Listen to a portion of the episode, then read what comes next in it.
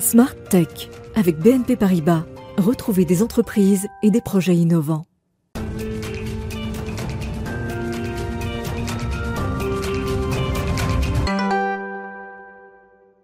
Bonjour à tous, bienvenue dans Smart Tech que vous regardez en direct sur la chaîne Bismart. Je suis très heureuse de vous retrouver cette semaine.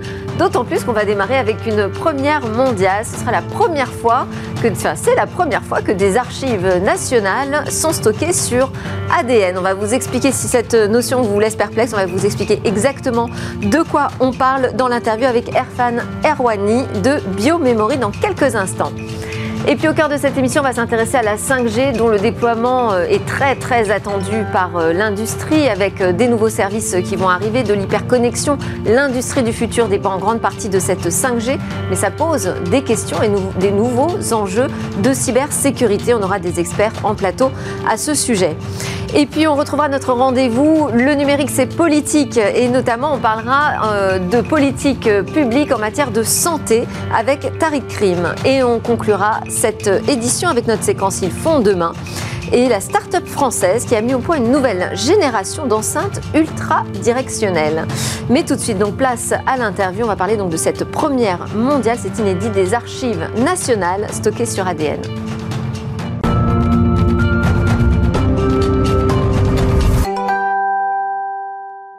Alors, l'histoire a commencé par un article d'étudiants de Sorbonne Université et un directeur de recherche du CNRS qui décide de relever un défi se met en place une équipe, une équipe de biologistes, d'informaticiens, puis d'historiens et de philosophes. Ils se rassemblent ainsi autour d'un projet qui porte le nom de Révolution ADN et qui va aboutir à cette première mondiale que je vous ai annoncée dans le sommaire, le stockage d'archives nationales sur de l'ADN. C'est une molécule qui d'ordinaire a plutôt l'habitude de servir de support à de l'information génétique. Bonjour Erfan Arwani. Bonjour.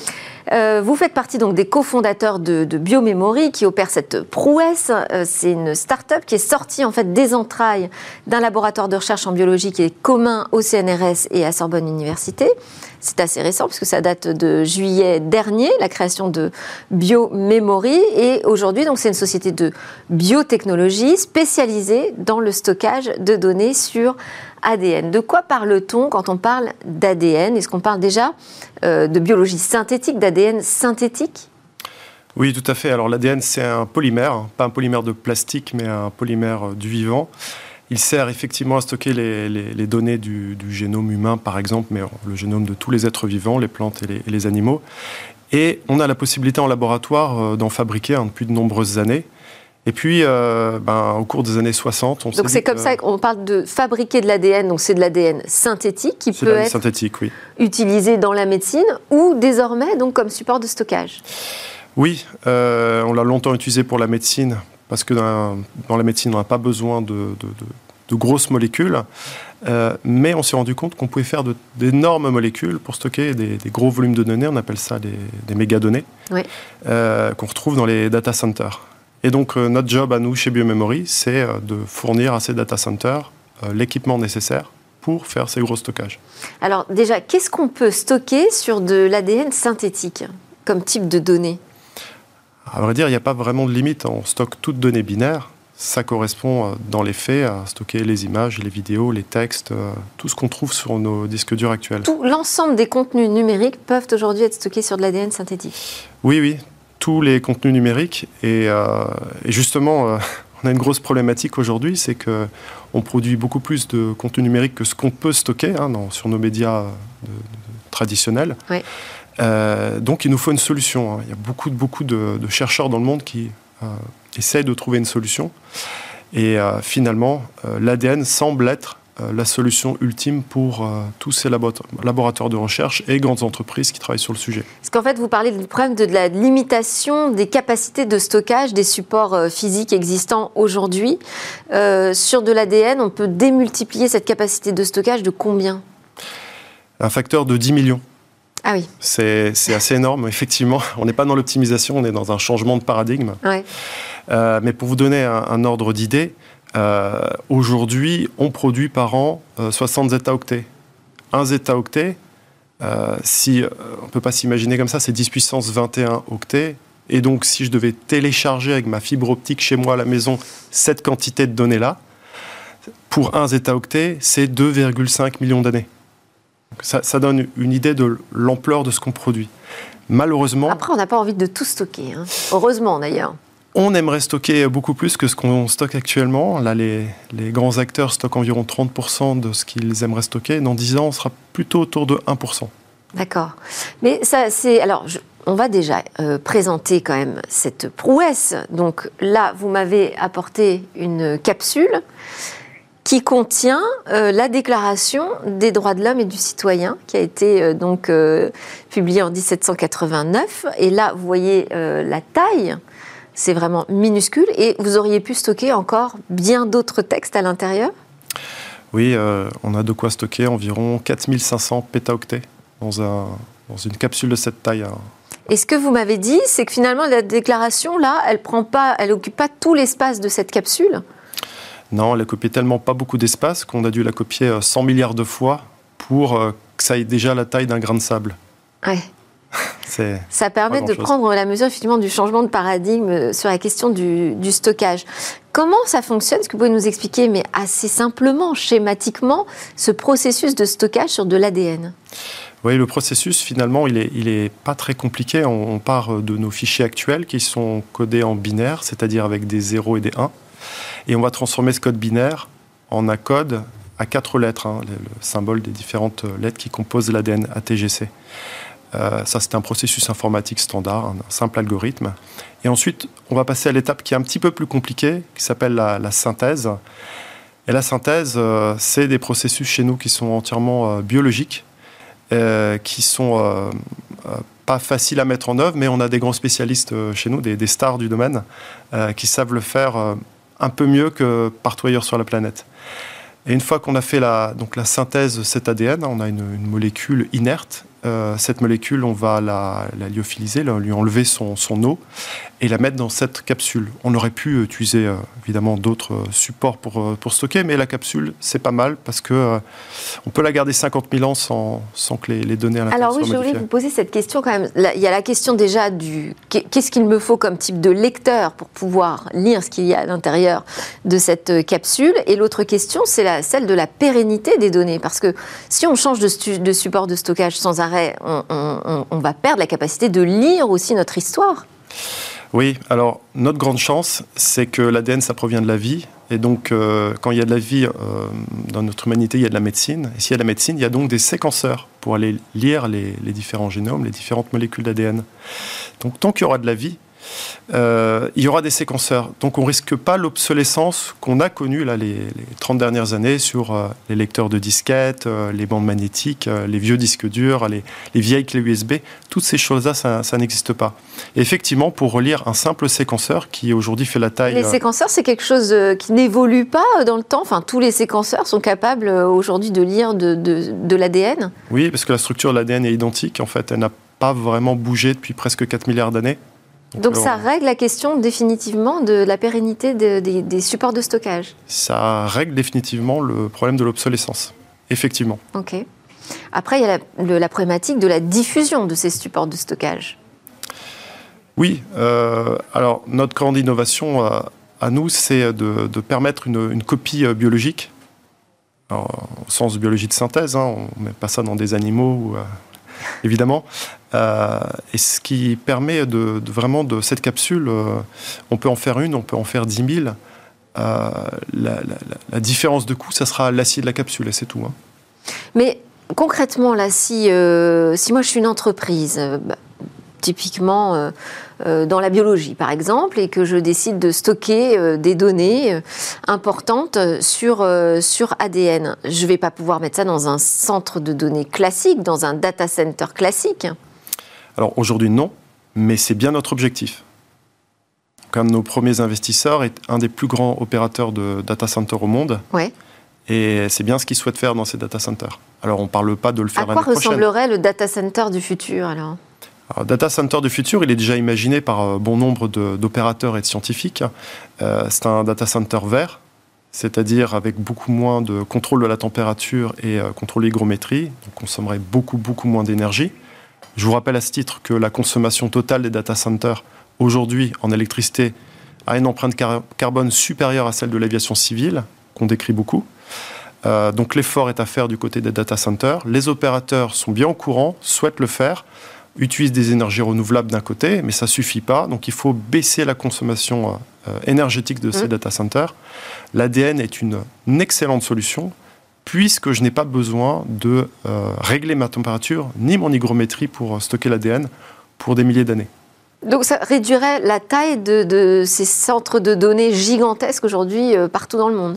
Oui, aujourd'hui ils occupent euh, à peu près deux fois la surface de Paris, hein, si on les mettait côte mm. à côte. Euh, dans une dizaine d'années, on parle plutôt de la surface d'un pays. Euh, là, avec un facteur 10 millions rien que sur la donnée, hein, ce qui occupe le plus de place finalement en data center, euh, on fait un. est-ce que ça changerait aussi le, type d'acteur qui euh, s'occuperait de sauvegarder nos données ou de, de nous y donner accès pardon? Est-ce que les acteurs du cloud d'aujourd'hui classiques sont déjà positionnés sur cette révolution de l'ADN Oui, je ne prévois pas qu'il y ait, un, changement d'acteur puisque se sont déjà positionnés et puisque euh, on n'aura pas des, des, des, laborantins en fait en, en data center. Donc on, a un changement de paradigme, mais ça ne bouscule pas tout à fait l'écosystème. Ce c'est pas l'objectif. Euh, l'objectif, c'est que l'informatique reste de l'informatique et la biologie reste de la biologie. Euh, la grande nouveauté, c'est que aujourd'hui, la révolution est en train de passer par la biologie de synthèse, comme elle est passée par l'informatique ces 50 dernières années. nous, notre métier, c'est d'apporter la biologie de synthèse au monde de l'informatique. Merci beaucoup d'être venu nous présenter donc euh, le futur. Malheureusement, je vais être obligée de vous rendre euh, cette capsule euh, assez magique qui détient donc la Déclaration des droits de l'homme et du citoyen. C'est la première fois qu'on a un organisme public d'État qui s'implique comme ça dans le stockage du futur sur ADN. Merci beaucoup, Erfan Arwani, coprésident président de Biométrie. C'est l'heure de notre tour qu'on va parler de la 5G. C'est un peu moins le futur, mais enfin, on attend quand même toujours les prouesses de cette 5G, surtout dans l'industrie, avec de nouveaux enjeux pour la cybersécurité. On parle donc des enjeux de cybersécurité autour de la 5G avec mes deux invités, deux experts, Christophe euh, Auberger, cybersécurité évangéliste chez Fortinet. C'est le fournisseur de protection étendue, intégrée, automatisée sur toutes les surfaces d'attaque numériques. Et puis France Imbervière, fondateur et président d'UBCOM, ou UBCOM d'ailleurs. UBCOM, bonjour. UBCOM, pardon. Société de conseil en cyberdéfense, cybersécurité, spécialiste en protection du secret, notamment contre l'espionnage industriel. Donc vous allez pouvoir me parler de ces nouveaux enjeux euh, de sécurité avec euh, l'arrivée, l'émergence de cette 5G. Euh, Je voulais qu'on commence ensemble, Christophe Auberger. Est-ce qu'on est véritablement en train de découvrir de nouveaux défis à relever pour la cybersécurité avec l'arrivée de cette 5G, des défis qu'on n'aurait pas anticipés avant? Alors oui et non. Euh, la 5G, contrairement à une image euh, un peu populaire, c'est pas uniquement euh, du débit supplémentaire. C'est aussi une latence plus faible, c'est une densité plus forte. Donc ça change complètement de paradigme par rapport à ce qu'on a eu sur les évolutions de G, 3G, 4G, etc. Où finalement on avait des réseaux qui allaient un peu plus vite, mais l'usage était le même. La 5G, ça change complètement l'usage. On va avoir de nouvelles applications, on va avoir de nouvelles utilisations, et c'est là où ça pose un problème de sécurité. Mais ça, on le savait. C'est là où je, je, viens un peu vous titiller, c'est-à-dire que les les professionnels de la cybersécurité, tout l'écosystème savait qu'avec la 5G, on allait rentrer dans un monde hyper connecté, des nouveaux services, et donc forcément une surface d'attaque plus importante. Tout à fait, c'est exactement. Mais est-ce qu'il y a des choses qu'on découvre? Pas réellement. En fait, la 5G, euh, au départ, était, intègre beaucoup plus de sécurité euh, de manière intrinsèque que les, C'est ce que j'avais cru technologies d'avant. Malheureusement, il y a deux aspects. Un, effectivement, on n'avait peut-être pas tout anticipé et ce niveau de sécurité n'est pas forcément euh, complètement adéquat. Il est nécessaire, mais pas suffisant. Et puis, la deuxième chose, c'est que malheureusement, ces aspects sécurité sont pour beaucoup optionnels. Et pour des raisons de coût, de facilité de déploiement, de rapidité, etc., ils ne sont pas forcément intégrés euh, systématiquement. Ce qui fait que euh, le niveau de sécurité général n'est pas forcément celui attendu par l'industrie, en fait. France Imbervière, quel est votre point de vue là-dessus sur euh, l'aspect sécurité 5G, ce qu'on n'a pas pu anticiper, où on en est aujourd'hui? Alors nous, on a une toute autre approche, euh, plutôt politique d'abord avant d'être technique, parce que les, deux sont indissociables en fait, mais on parle essentiellement performance parce que le business model s'appuie dessus. Il faut comprendre que la 5G, c'est un accélérateur en 2012 de Xi Jinping pour pouvoir euh, maillonner la Chine le plus vite possible sur ses réseaux. C'est plus rapide de poser une antenne 5G que de créer un trou pour mettre de la fibre, de façon à pouvoir mettre en place des politiques de surveillance de masse et échanger des informations sur la reconnaissance faciale, etc. Ah c'est un acte politique de la Chine, un acte politique de la Chine accélération sur la 5G. Qui a permis à Huawei d'être le premier à pouvoir mettre en place une industrialisation des émetteurs 5G et à conquérir le monde, ce qu'ils ont commencé à faire par évidemment les pays africains. Il faut aussi voir comme une opportunité économique. Hein. Ah oui, les, deux sont totalement liés, on est bien d'accord. Hein. Si en plus on peut besoin de la politique pour faire un peu d'argent, tant mieux. Néanmoins, il y a eu euh, cette loi anti-Huawei euh, qui est sortie euh, suite à un incident SFR dans un protocole de test 5G. On s'est aperçu que les Chinois aspiraient toute la donnée du transit sur l'antenne. est-ce que c'est pas le point de départ quand même aux États-Unis? Absolument. C'est lié, en fait. Tout le monde s'est aperçu, les Occidentaux, les pays otaniens se sont aperçus que la 5G de Huawei est une 5G complètement aspirée. Et du coup, il fallait trouver d'autres alternatives. Et là, il y a un enjeu économique très fort qui se pose avec euh, qui sait faire de la 5G. Donc, il n'y en a pas beaucoup. Il y a Nobel aux États-Unis, il y a Nokia et Ericsson en Europe. Et puis, personne d'autre, en fait, grosso modo, qui est capable de produire ça. Intel, parce qu'ils fournissent du composant. Comme euh, l'avait souligné Christophe, c'est beaucoup de puissance et beaucoup de données. Donc, il faut beaucoup plus de CPU pour pouvoir euh, gérer tout ça pertinemment. Mais l'histoire de la 5G, elle démarre de là. Donc l'enjeu sécuritaire, on a fait de la 5G pour faire de la sécurité, elle est arrivée plus vite que prévu sur la table, parce qu'il y a un acteur politique dans le monde qui en avait besoin pour des raisons industrielles, alors que les pays occidentaux se contentaient encore de la 4G et les business models étaient encore suffisants pour répondre à ça.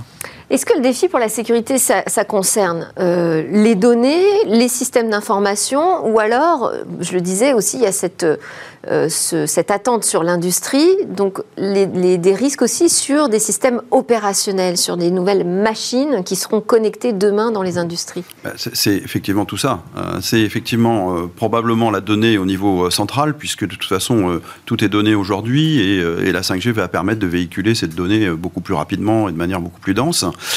mais effectivement, il y a un aspect opérationnel, puisque quand on parle 5G, on parle véhicules connectés, on parle téléopération, on parle euh, réalité augmentée ou réalité virtuelle. Donc, tous ces aspects font que, effectivement, une corruption ou un problème sur une donnée peut avoir un impact euh, au niveau physique, un peu comme dans la cybersécurité industrielle, puisqu'en fait, c'est très lié. Et on voit qu'aujourd'hui, les gens qui déploient le plus de 5G dans les entreprises sont les industriels. D'ailleurs, sur des réseaux privés la plupart du temps. Euh, mais, mais c'est vrai qu'il y a une attente forte de l'industrie et que la, la, la, la surface d'attaque est très orientée du côté opérationnel dans le cadre de la 5G. Alors, vous évoquez les, les, les réseaux privés. Est-ce que justement la solution, c'est pas ça? C'est finalement passer par euh, euh, des réseaux 5G hyper localisés, privés, c'est-à-dire fermés finalement autour d'une entreprise uniquement? Alors effectivement, réglerait des problèmes de surface d'attaque et euh, d'hyperconnexion au monde réel. Tout à, fait, mais le réseau privé, il n'est pas forcément fermé, puisque l'objet de ce réseau, c'est d'interconnecter euh, bah, des objets, euh, d'interconnecter des systèmes de, production, d'interconnecter des véhicules, par exemple. Et même si c'est relativement fermé, à un moment ou à un autre, ces, sous-réseaux, finalement, vont s'interconnecter avec le reste donc le, et, vont manipuler des données. dans le, le cadre de la 5G, on est confronté finalement à de la sécurité applicative et de la sécurité des données. Finalement, c'est vraiment ça l'enjeu, avec un déploiement en termes de technologie pour aller protéger ces données qui est relativement vaste, puisqu'en fait la technologie va euh, du terminal finalement ou de l'objet connecté euh, qui se raccorde au réseau jusqu'au euh, jusqu'au centre de données des opérateurs qui vont qui vont interconnecter avec l'internet par exemple ou avec des choses comme ça. Donc un besoin de, finalement de technologies très diverses pour aller protéger la donnée de bout en bout, puisqu'en fait elle va traverser énormément de, de, de technologies différentes, de systèmes à la fois de la radio, de la fibre, euh, des data centers, etc. Donc plus un modèle hybride que, totalement fermé. Mm. Aujourd'hui, la, réalité, c'est ça. La réalité, on est dans l'hybridation complète. Euh, France Abervière, puisque vous êtes sur le, volet euh, politique euh, autour de, la 5G, aujourd'hui, en plus, les déploiements sont assez variés au niveau européen. C'est-à-dire qu'on n'a pas d'unité, nous, au sein du continent. Non, il n'y a pas de politique d'harmonisation sur la politique de déploiement de la 5G. Ce qui est assez contradictoire et un peu embêtant pour l'ensemble des États, c'est que les États ont besoin de dématérialiser leurs services de plus en plus rapidement et la 5G fait partie des infrastructures techniques nécessaire à l'accompagnement de cette dématérialisation des services. Paradoxe, et euh, encore une fois Christophe vient de le souligner, c'est que si on dématérialise les services de l'État, donc les services régaliens sur un, système comme la 5G, la 5G doit être d'autant plus sécurisée, parce que si on la met en donne, ben, quelque part on coupe les services de l'État ou les services essentiels, à commencer par euh, les télécommunications euh, par exemple. Et donc quelle serait la, la, solution Parce que ce que vous nous dites, c'est que les risques, c'est quoi? C'est de l'espionnage industriel euh, mais c'est euh, aussi des attaques. Ah, il y en a plein. Il y a les attaques des États contre les États pour mettre par terre les infrastructures qui portent les flux de données sur la 5G. Et puis il y a les flux eux-mêmes à sécuriser, dont les entreprises comme Fortinet ont un rôle prédéterminant. L'ensemble des opérateurs du firewalling font ça, c'est-à-dire assurer l'intégrité et détecter la compromission de la donnée lorsqu'elle transite entre sa, source et sa destination. Et ça, ça, c'est un enjeu qui reste euh, extrêmement compliqué parce que les applications qui vont être utilisées demain sur la 5G, pour la plupart, n'existent pas encore. Euh, il y a des euh, développements nouveaux qui sont en train d'être produits, Metaverse, etc. Va aussi être des accélérateurs de consommation qui vont euh, pouvoir se développer grâce à la 5G. Mais encore une fois, si la 5G n'est pas déployée d'une manière uniforme, ça va ralentir forcément énormément les développements et ça va être un petit peu la compétition à celui qui aura plus de moyens pour pouvoir supporter des retours sur investissement plus tardifs qui va pouvoir prendre la main. De manière uniforme, il y a quand même des standards aujourd'hui qui existent sur les déploiements de la 5G. Ah, il y a des standards technologiques, oui, mais il n'y a pas des standards applicatifs. Et euh, vous savez, il faut bien distinguer le contenant et le contenu. Donc la protection du contenant, c'est une infrastructure. La protection du contenu, on peut mettre n'importe quoi dedans. Des camions, des routes, des vélos, des trottinettes qui vont partager les mêmes routes. Donc il va falloir segmenter tout ça avec des niveaux de débit qui sont absolument colossaux, qui vont faire appel à des ressources énergétiques, de composants, etc. très très fortes. Euh, alors qu'on est en pénurie de composants pour pouvoir justement gérer euh, ça en ce moment. Donc il y a des freins dans tous les niveaux, il y a des freins à tous les leviers, politiques également. Et l'enjeu politique reste l'enjeu le plus déterminant parce que c'est lui qui va réguler le rythme de la mise en place de ces nouveaux business sur la 5G. Et puis c'est lui aussi qui va définir les politiques de sécurité, c'est-à-dire les exigences de design, de sécurité by design que l'on va pouvoir exiger des éditeurs qui vont offrir demain des solutions sur la 5G, que ce soit pour les services de l'État. Mais ça, aujourd'hui, en France, enfin, les acteurs de la cybersécurité travaillent main dans la main avec euh, l'ANSI, l'Agence nationale de sécurité des systèmes d'information. Donc il y a quand même des standards ne serait-ce qu'au niveau national, qui, qui peuvent euh, permettre de progresser sur ces sujets alors il y a, des, notions de qualification et d'homologation, ce qui est un petit peu différent. C'est-à-dire qu'il y a des standards effectivement technologiques. Aujourd'hui, il n'y a pas vraiment de standards. Alors il existe des standards de sécurité, mais il y a pas de, ils ne sont pas imposés euh, de manière globale et généralisée, notamment sur la 5G, mais pas que, euh, mais et, sur toutes ces applications-là. Mais, euh, mais, comment est-ce qu'on pourrait imposer des standards encore plus au niveau européen, alors qu'on parle, il y, a quand même un paradoxe, on parle d'une techno qui permet de tout connecter potentiellement? C'est bien la problématique. C'est qu'effectivement, et, d'autant plus, euh, ça a été dit tout à l'heure, on ne connaît pas toutes les applications euh, et, tous les usages qui vont être faits de ce, nouveau média finalement. Euh, et, du coup, c'est compliqué de vouloir imposer des standards de, sécurité.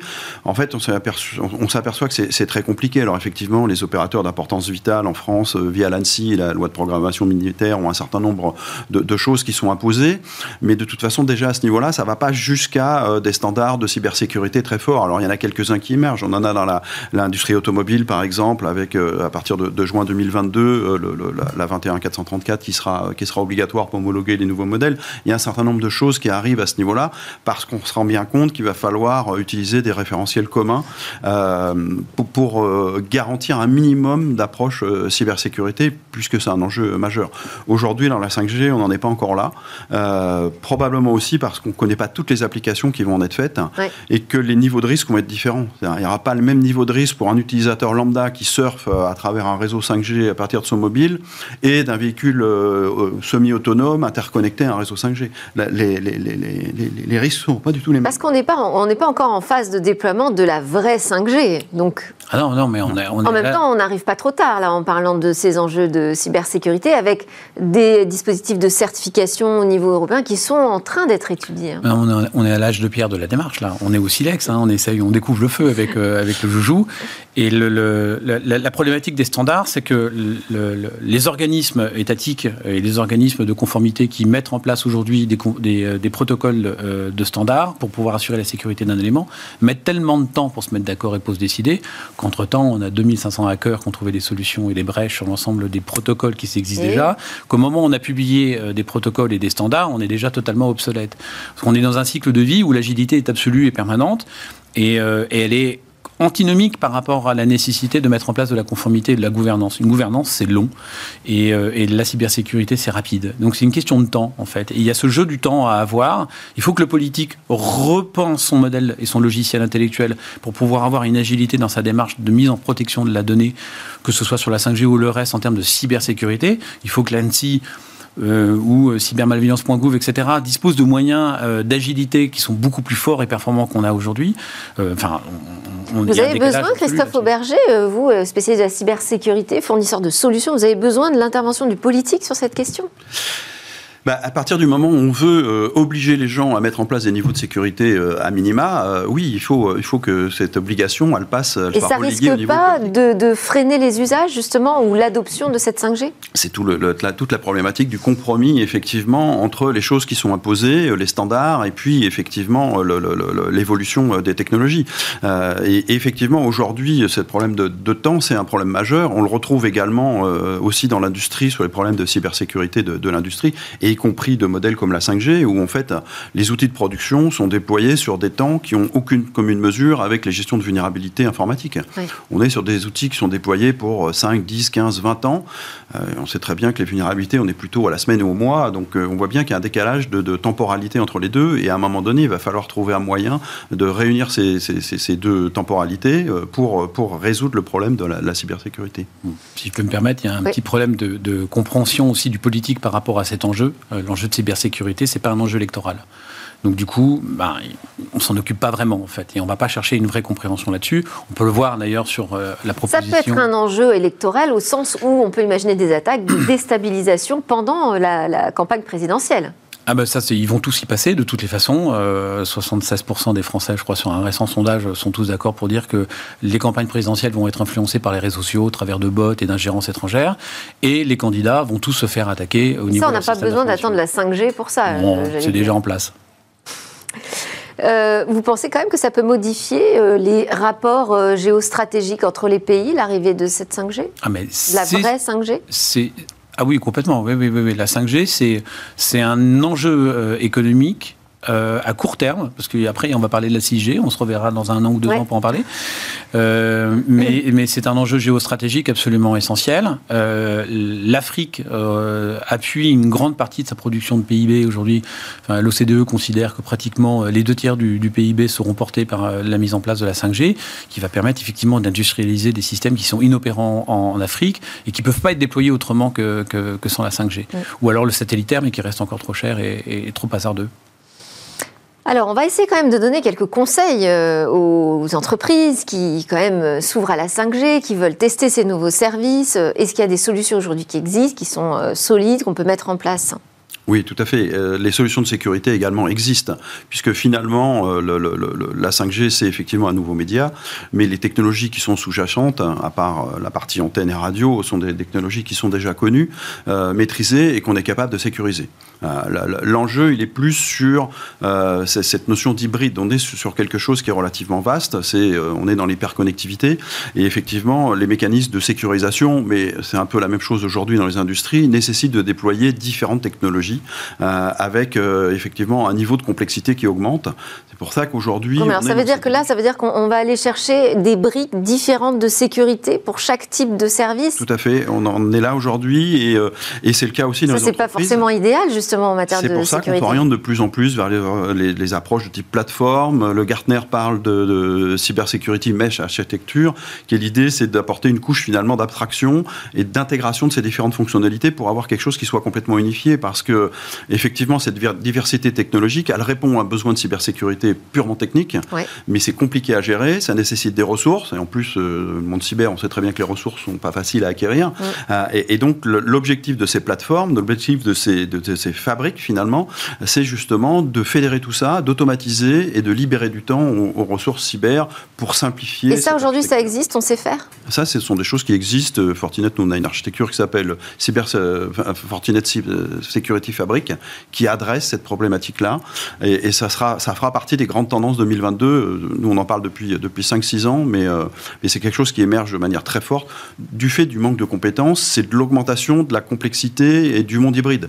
Qu'on on parle de 5G, on Mais concrètement, ça couvre l'ensemble des problématiques de sécurité d'une structure, d'un organisme, d'une entreprise, mais euh, on n'est pas encore sur des hyper plateformes nationales ou ou européenne. Oui, tout à fait. Après, là, le problème, il est plus vraiment technique, puisque rien n'empêcherait de monter à ce niveau-là. C'est plus des problèmes de gouvernance et de séparation de gouvernance. Je suis pas sûr que les opérateurs voient d'un bon oeil des entreprises qui iraient regarder dans leur réseau de production euh, pour, pour euh, garantir la sécurité. Je pense que là, ça passera plus par des accords ou des référentiels communs en disant, voilà, on a déployé un minimum de sécurité, on est à tel niveau, et, justement, en fonction des enjeux, de type de données qu'on véhicule, d'accepter ou non ce, niveau de, de sécurité. Alors, Christophe a raison. Hein ça marche. Mais il y a un enjeu qui est très très fort, qui est le bonhomme. Il l'a évoqué hein, sur la, compétence et la ressource, la gouvernance, tout ça. Il y, a, un humain derrière pour pouvoir gérer tout ça. Et si aujourd'hui les technologies fonctionnent très très bien, le problème c'est que très souvent on les exploite très très mal. Et la compromission, c'est comme en aéronautique, dans 99,9% des cas, c'est le facteur humain qui a provoqué l'incident. Et on est vraiment dans les mêmes ratios. Donc l'enjeu, il est essentiellement humain. Si l'investissement technologique aujourd'hui, il est rodé, il est au point et il est plutôt bien fait sur le plan industriel, que les entreprises telles que Fortinet savent très bien le porter, si on applique le manuel de Fortinet, ça marchera très très bien. Le seul problème, c'est que les bonhommes qui vont gérer demain les solutions Fortinet par exemple, ou d'autres, ne vont généralement pas en formation chez les constructeurs ou les éditeurs pour porter ça. Ils vont commettre des erreurs euh, de gouvernance assez, euh, assez majeures et assez critiques qui vont mettre en vulnérabilité le système. Et c'est dommage parce qu'il y, y a un investissement énorme qui est fait sur la sécurité technologique et en même temps il est gâché parce qu'on oublie complètement de le mettre sur le facteur humain. Et ça, c'est très culturel à la France, par exemple, en tout cas aux pays latins, euh, sud-européens, ce qu'on n'a pas du tout dans le Nord. Dans le Nord, on n'a pas le droit de toucher un firewall si on n'est pas certifié par le, constructeur aujourd'hui. Ça, c'est interdit. C'est une gouvernance essentielle. Alors qu'en Europe du Sud, c'est toujours pas le cas. Et je pense que tant qu'on n'aura pas à capitaliser là-dessus, on n'aura pas à régler tous nos problèmes. Et j'allais dire, de toute façon, euh, messieurs, il va falloir faire avec. Hein. Exactement. Merci beaucoup, Christophe Auberger, cybersécurité évangéliste chez Fortinet, et François Bervière, fondateur président du BECOM, pour vos éclairages sur euh, ces nouveaux enjeux de sécurité. On se retrouve euh, juste après une petite pause. On va parler de politique numérique autour de la santé.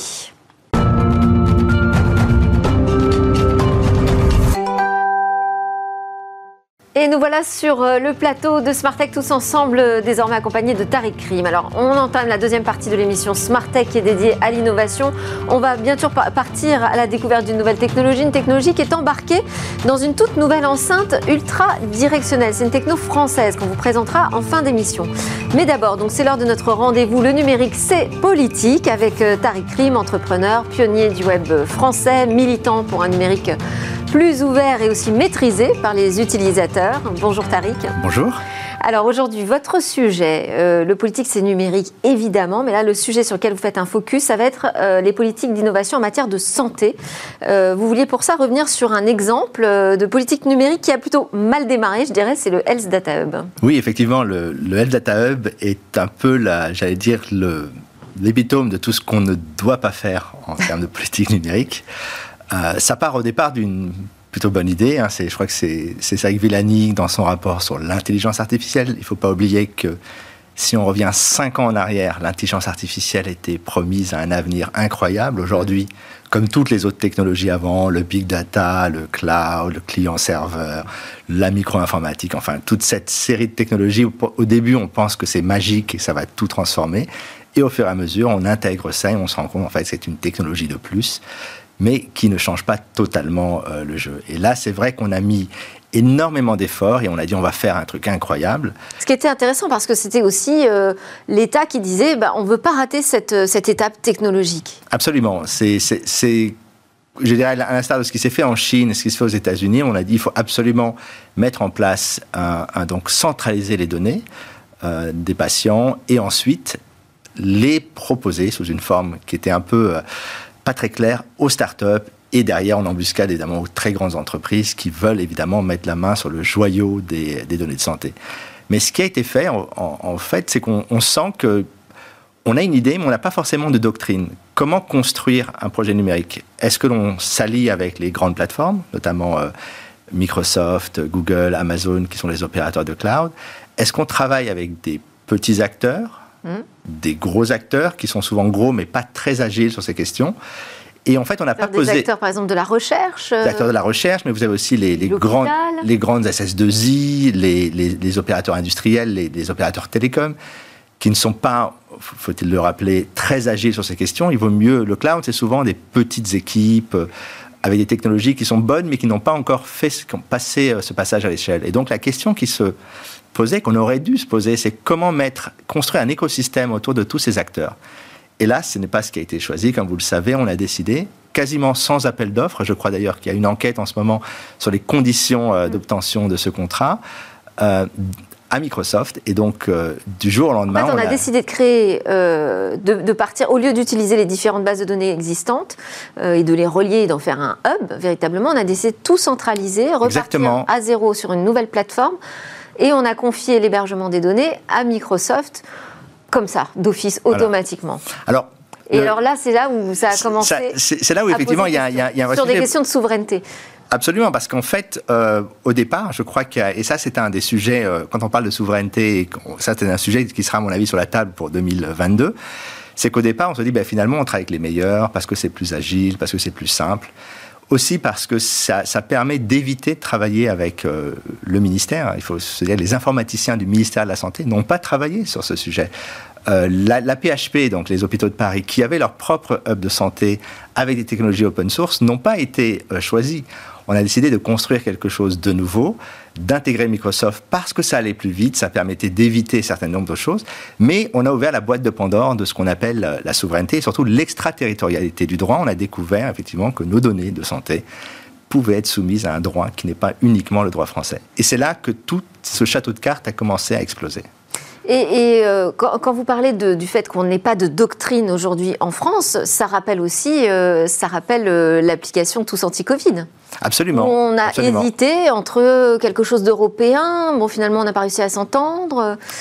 Alors, en fait, l'application Tous Anti-Covid, il y a deux sujets. Il y a eu la première, qui à mon avis était un four total, qui était Stop Covid, on n'en parle d'ailleurs plus. Non, oui. et l'application Tous Anti-Covid, qui était faut-il le dire, un peu mieux pensé et qui a, en fait, qui était surtout lié à une problématique assez simple, c'est que quand on a introduit le pass sanitaire, euh, la vaccination, euh, il fallait un endroit, une application simple pour lire les QR codes. Donc, en même temps, c'est pas une application qui est très complexe. Elle est essentiellement, euh, c'est un, on dirait un glorified QR code viewer en, France, en bon français, un, un, visualisateur de QR code. Donc c'est pas très complexe à faire. Portefeuille de la vaccination, ouais. Mais, mais ce qui est intéressant avec ça, c'est qu'on a par contre, totalement, on s'est défaussé vers des services comme Doctolib, alors qu'on avait une opportunité de répondre à des problèmes difficiles techniquement, mais qui sont importants. Par exemple, la, réservation des créneaux de vaccination, de tests, tout ça en fait est, est opéré par des tiers. Alors que c'est un quand même une boîte française. Absolument. Mais, mais ce qui est oui, mais non, même la, la vaccination en cas de pandémie est une, euh, est une mission régalienne. Donc, on aurait pu en fait profiter un peu de tout ça, parce que ça fait quand même deux ans, pour se dire on va remettre de l'ordre et construire une véritable relation entre le citoyen et l'utilisateur. Parce que ce qui est incroyable avec tous anti-Covid, c'est qu'on a 50 millions d'applications qui ont été téléchargées, donc quasiment chaque Français l'a dans son appareil. Ça veut dire que ça peut être un outil de relation entre l'État, et le citoyen plutôt intelligent sur la prévention. Enfin, il y a plein de choses à imaginer. Pour l'instant, je trouve qu'on s'est vraiment concentré, parce qu'à priori, il semblerait que cette application va être, euh, une fois que le Covid sera parti, elle sera éliminée. On ne sait pas trop ce qu'on va en faire. Et donc, on en revient à la question de la doctrine. Par rapport à la question de la santé, je dirais que ce, qui est, intéressant, c'est que la, la santé est un peu le laboratoire numérique de ce que pourrait être une relation harmonieuse entre les utilisateurs, les citoyens, et l'État. Et pour l'instant, on, a été un peu dans les, dans les directions qui n'étaient pas forcément les meilleures. Mais finalement, on peut apprendre de nos erreurs. Donc tout ça peut nous servir de leçon et de pistes nouvelles pour créer notre droit. Ah, absolument. Je pense qu'il faudra tirer les leçons de tout ça pour imaginer quelque chose de plus harmonieux et de plus ouvert. Merci beaucoup, Tariq Rim, et on continuera d'en parler ensemble. À suivre dans Smart Tech, je vous l'ai dit, c'est la découverte d'une nouvelle enceinte ultra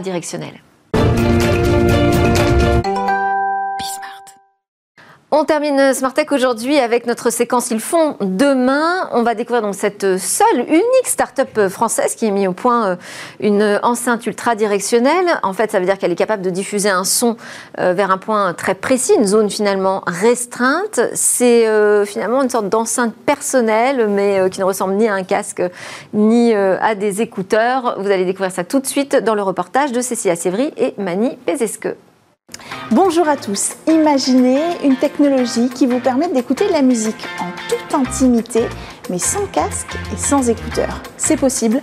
Très peu de personnes dans le monde ont réussi à développer cette technologie d'enceinte directionnelle une seule start-up en France a réussi à commercialiser cette innovation. C'est la start-up Acoustic Arts. On est venu ici en région parisienne dans un incubateur rencontrer son fondateur, Ilan Kadouche. C'est parti.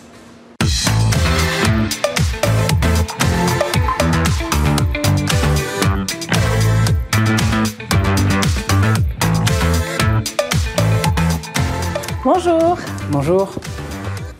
Alors ça c'est votre technologie. Pourquoi vous avez décidé de vous investir dans le sujet des enceintes directionnelles?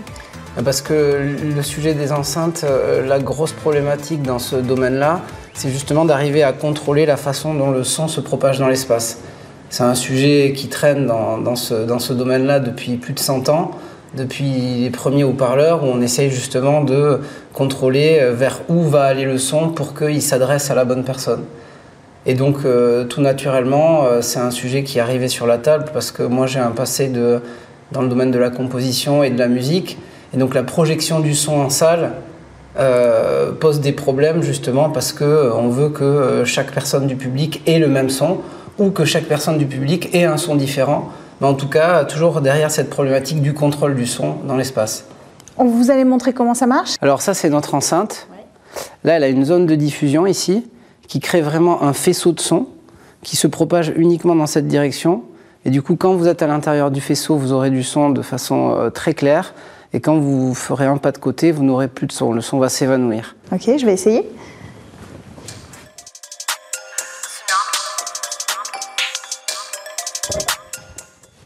Ah ouais, c'est dingue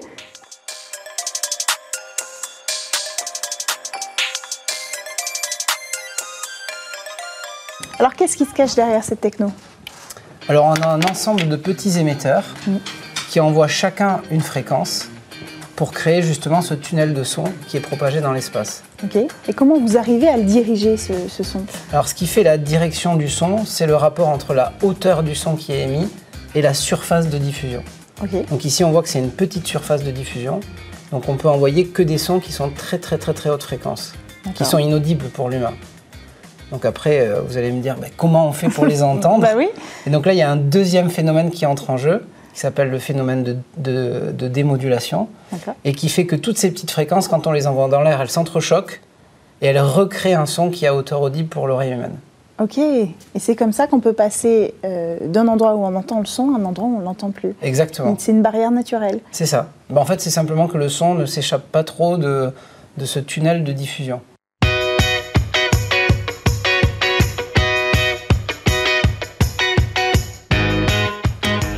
Liliane, en quoi ces technologies que vous avez mises au point, elles peuvent euh, changer le monde de demain dans, ce domaine-là? Parce que peut-être dans le monde de demain, on a envie de pouvoir diffuser des informations sonores sans que le son soit uniquement une source de nuisance. Et dans ce cas-là, ça, ça, implique la maîtrise de justement cette propagation du son dans l'espace. Donc avec tout un tas d'applications qui sont très importantes et qui aujourd'hui ne sont pas du tout utilisées. On n'utilise pas le son aujourd'hui en fait. On l'utilise de façon très générique et souvent c'est une source de, pollution sonore qui est, phénoménale. Euh, quand on pense à, des applications comme euh, les transports, où on a beaucoup de personnes par exemple qui n'ont pas accès à l'information visuelle et qui n'ont pas euh, d'information sonore, en tout cas pas d'information sonore localisée, à part des annonces extrêmement générales, ou encore dans les magasins où on va avoir une musique d'ambiance euh, qui crée un bruit pas possible. Et pourtant, euh, quand on se met en face d'un produit, on a zéro information sonore, on est obligé de lire des petites pancartes, etc. Merci beaucoup, Ilan, de Merci nous avoir à vous d'être venu présenter cette technologie. C'était Smart Tech. Merci à tous de nous avoir suivis. Je vous retrouve demain à 11h avec grand plaisir.